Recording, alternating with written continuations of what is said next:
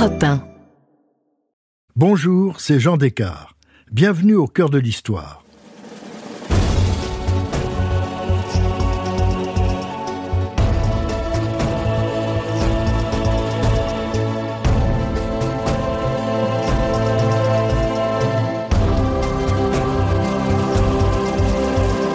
Dans ce dernier épisode en deux parties de notre série sur les grands complots de l'histoire, à toutes les époques et dans tous les pays, je vous raconte la conspiration du général Mallet en 1812.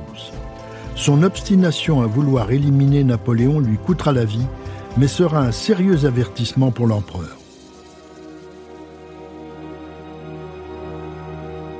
Décidément, à partir de l'été, l'année 1812 n'est pas une bonne année pour Napoléon. Il quitte Paris le 9 mai en compagnie de l'impératrice Marie-Louise. Il avait donné rendez-vous à ses alliés à Dresde pour une conférence pendant que son immense armée achevait sa concentration sur la rive gauche du Niémen. Il la rejoint le 23 juin et en une semaine, la grande armée franchit le fleuve en plusieurs points et commence à s'enfoncer dans l'empire des tsars. Les communications entre Paris et l'état-major de l'empereur sont difficiles. Napoléon peut parfois attendre 15 jours avant de recevoir la correspondance que lui envoie quotidiennement l'archichancelier Cambacérès. Pendant son absence, qui va durer huit mois, le pouvoir fonctionne à Paris normalement, c'est-à-dire comme s'il était là. Il n'y a ni régence, ni délégation totale. Cambacérès a les coups des franges pour les dossiers mineurs et le gouvernement du quotidien. Le reste doit être visé par l'empereur les décrets sont contenus dans des portefeuilles. Au début, cela fonctionne plutôt bien. Napoléon va paraffer plusieurs décrets à Vitebsk le 7 août, à Smolensk le 24. D'autres seront signés à Moscou où la Grande Armée fait son entrée le 14 septembre, une semaine après la difficile et coûteuse victoire de la Moscova. Parfois, c'est Napoléon qui rédige des décrets et les envoie pour exécution à Paris. Ce sera le cas du texte organisant le fonctionnement de la comédie française. Aujourd'hui, on l'appelle toujours le décret de Moscou. Il réglemente la rémunération des comédiens par le système dit des feux. Incroyable Napoléon qui a pourtant d'autres inquiétudes que le théâtre français. Mais il est ainsi organisateur impénitent au cerveau agile. Il va rester 35 jours dans l'ancienne capitale des tsars installée dans le palais du Kremlin. Il tente de reconstituer ses forces, mais il perd du temps. À Paris, on s'inquiète. On a de plus en plus de doutes sur la formidable entreprise que constitue la campagne de Russie. La reine Hortense, fille de Joséphine, écrit La France semblait tout entière en Russie. Les vœux, les craintes, les espérances, tout était là. Jamais la nation ne s'était vue si séparée de ses défenseurs, et l'éloignement de la guerre en redoublait l'effroi. Que de plaintes contre celui qui l'avait transporté dans des régions si lointaines. L'incendie de Moscou et une première neige le 13 octobre font comprendre à Napoléon qu'il ne pourra pas passer l'hiver dans la ville qui est devenue un champ de ruines et où l'approvisionnement de l'armée sera de plus en plus difficile. L'empereur et sa grande armée quittent donc Moscou le lundi 19 octobre. C'est le commencement de la fin de la plus incroyable épopée impériale. Le 28 octobre, le jour de la conspiration du général Mallet, Napoléon traverse le champ de bataille de la Moscova. Le 6 novembre, les premières informations relatives à un attentat contre l'empereur parviennent au quartier général de campagne. Le comte de Ségur nous les raconte. On vit le comte Darou accourir et un cercle se formait autour de lui et de l'empereur. Une estafette, la première qui depuis dix jours avait pu pénétrer jusqu'à nous, venait apporter la nouvelle de cette étrange conjuration tramée dans Paris même par un général obscur et au fond d'une prison. Dès que l'empereur fut seul, avec ses officiers les plus dévoués, toutes ses émotions éclatèrent à la fois par des exclamations d'étonnement, d'humiliation et de colère. D'autres explications plus longues suivent alors que la grande armée atteint Smolensk. C'est après qu'il ait supervisé le terrible passage de la Bérésina que Napoléon quitte son armée pour regagner Paris au plus vite. Fin, son secrétaire nous dit pourquoi. L'empereur n'est frappé que d'une chose. Ce n'est pas qu'une conspiration ait éclaté en son absence, c'est qu'après 12 années de gouvernement, après son mariage, après la naissance de son fils, après tant de serments, sa mort puisse devenir encore un moyen de révolution. En effet, pour tenter de s'emparer du pouvoir, le général Mallet avait fait croire que Napoléon était mort à Moscou. Il était temps que l'empereur rentre à Paris pour remettre de l'ordre. Mais qui donc était le général Mallet, l'auteur de cette incroyable conspiration? Claude François de Mallet est né à Dole dans le Jura le 24 juin 1754. À 17 ans, le jeune Mallet entre dans la compagnie des mousquetaires de la Maison du Roi. Il y passe quatre ans, mais est finalement licencié à la suite de la réforme de l'armée mise en œuvre par le secrétaire d'État à la guerre de Louis XVI. Il reçoit une importante compensation financière, rentre à Dole et épouse une fille de bonne famille d'Arbois, Denise de Ballet. Il intègre la garde nationale de Dole dont il devient commandant. Il connaît un moment de gloire le 14 juillet 1790 lorsqu'il conduit des gardes nationales du Jura à la fête de la Fédération. Plein d'enthousiasme pour la Révolution, le futur conspirateur abandonne alors sa particule et devient simplement Malais. Il obtient sa réintégration dans l'armée et est nommé aide de camp du prince Charles de Hesse au service de la France, commandant les subdivisions de Nancy puis de Toulouse. Ensuite, il sert dans le Hainaut, puis devient aide de camp du nouveau chef d'état-major de l'armée du Rhin, Alexandre de Beauharnais, le mari de Joséphine. Il participe à des combats dans le Palatinat et s'affiche de plus en plus comme un fervent républicain. Néanmoins, le 21 septembre 1793, le comité de salut public décide de licencier tous les militaires ayant servi dans la maison du roi. Il est donc à nouveau chassé de l'armée. Il s'installe à Paris. Il devra attendre trois ans avant d'être nommé, en avril 1796, chef d'état-major de la subdivision militaire de Besançon. Sa carrière se poursuit sous le consulat. Il devient commandant des troupes départementales, d'abord en Gironde, puis en Charente. Son mauvais caractère le fait prendre en grippe par le préfet de la Gironde, puis par celui de la Charente. En 1804, Mallet est nommé commandant du département de la Vendée. Il n'y reste pas longtemps. Compte tenu de ce qui s'était passé pendant la Révolution et les débuts du consulat, la Vendée devait être traitée avec doigté dans un but de réconciliation. Évidemment, Mallet fait tout le contraire. Il prend contact avec les jacobins les plus violents et dénonce les ci-devant, c'est-à-dire les anciens titrés aristocrates, et les prêtres, tout ce qu'il ne fallait pas faire. Il a le don d'être maladroit et provocateur. Il est de nouveau mis en disponibilité au début de l'année suivante. Cette fois, on va l'éloigner du théâtre national et on l'envoie diriger une brigade de l'armée d'Italie. D'abord cantonné à Vérone, il est muté à Rome, installé à Civitavecchia pour surveiller le port pontifical.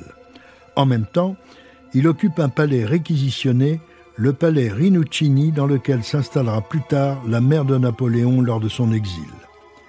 Il entre immédiatement en conflit avec l'ambassadeur de France. Comme de nombreux officiers français, Mallet se livre à divers trafics détournement de marchandises saisies, organisation de maisons de jeux illégales qui permettent de gonfler sa solde. On enquête sur ses agissements et en mai 1807, il reçoit l'ordre de se rendre à Turin pour se mettre à la disposition du gouvernement des départements au-delà des Alpes. Camille Borghese, vice-roi de la région, informe l'empereur. Cet officier s'est conduit indignement. N'ayant jamais eu qu'à me plaindre du général Mallet, et sa réputation à l'armée étant des plus mauvaises, je l'enverrai en Piémont. Si votre majesté ne destitue pas le général Mallet, elle fera toujours fort bien pour son service de ne point l'employer à l'armée. Napoléon destitue immédiatement le général indélicat et ordonne une enquête. Ses conclusions sont très défavorables à Mallet, coupable de prévarication. L'empereur signe le décret de mise à la retraite du général Mallet on peut croire que le ministère s'est enfin débarrassé de lui. Grave erreur. Désormais, il va employer son temps à conspirer. S'estimant maltraité, le général Mallet n'a plus qu'une obsession, se débarrasser de Napoléon. Sitôt rentré à Paris, il commence à fréquenter l'énigmatique Société des Philadelphes. C'est une sorte de société secrète républicaine et anti-napoléonienne dont on sait d'ailleurs assez peu de choses. Ce genre d'organisation n'avait rien d'extraordinaire. Il était fréquent depuis les années 1802-1803 que les officiers républicains se réunissent au sein de loges maçonniques afin de poursuivre leurs réflexions sans être pour autant inquiétés.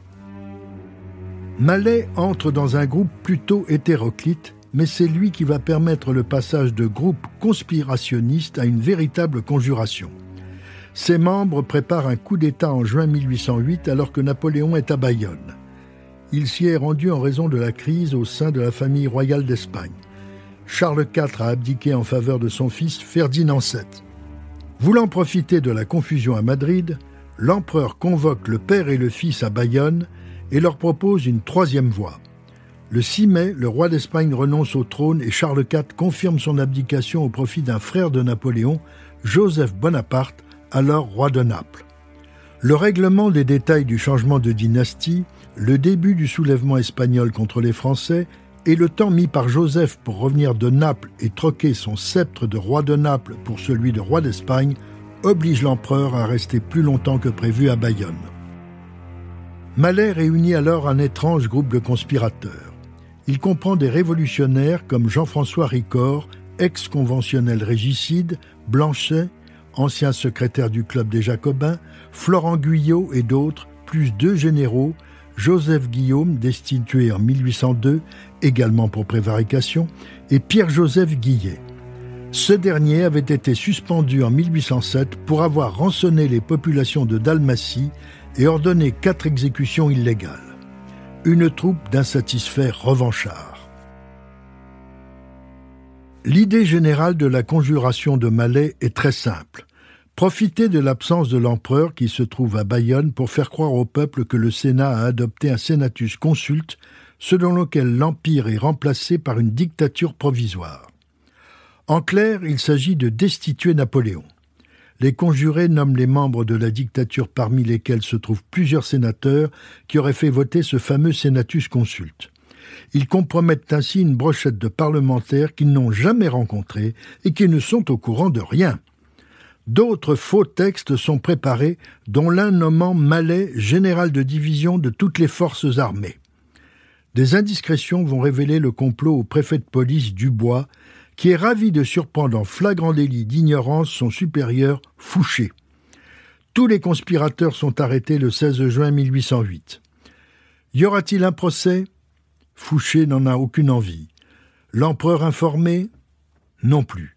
On laisse les conspirateurs en prison à la force, cet ancien hôtel du Marais transformé en geôle.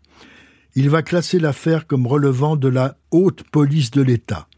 En fait, il n'avait aucune preuve de l'implication des sénateurs et pour cause, ceux-ci n'étaient pas au courant. Inutile de se mettre à dos le Sénat pour ce que lui-même a appelé la conspiration des hypothèses. Le général Mallet est donc emprisonné à la force, d'abord mis au secret. Puis, il peut envoyer et recevoir du courrier, enfin se promener librement dans la cour et même accueillir des visiteurs, sa femme et son fils notamment. C'est alors que se situe un épisode hallucinant. Un prisonnier, nommé Francesco Sordi, est en réalité ce qu'on appelle un mouton, c'est-à-dire un mouchard. Début mai 1809, il prétend détenir d'importantes informations mettant en jeu la sûreté de l'État. Desmarais, chef de la police secrète, le fait venir dans son bureau et Sordi lui raconte que Mallet prépare un nouveau coup d'État avec d'impressionnants moyens. Il a prévu de s'évader pour mener une opération contre le gouvernement dirigée par Cambacérès en l'absence de l'empereur qui fait alors la guerre en Autriche.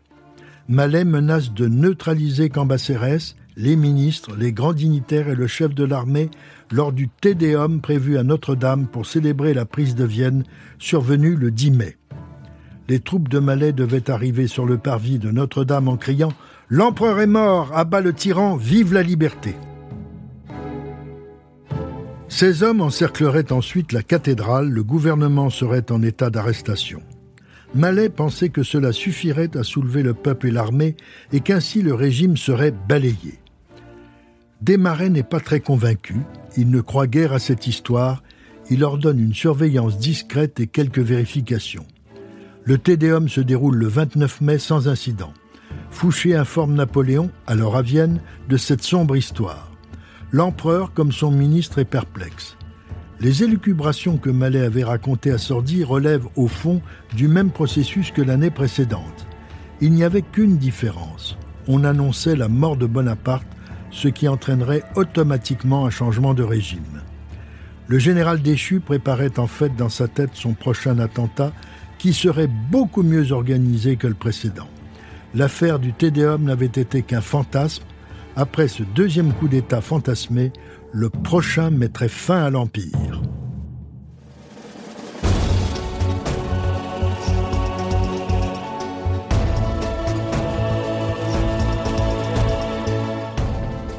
Si cette plongée dans l'histoire vous a plu, n'hésitez pas à en parler autour de vous et à me laisser vos commentaires sur le groupe Facebook de l'émission.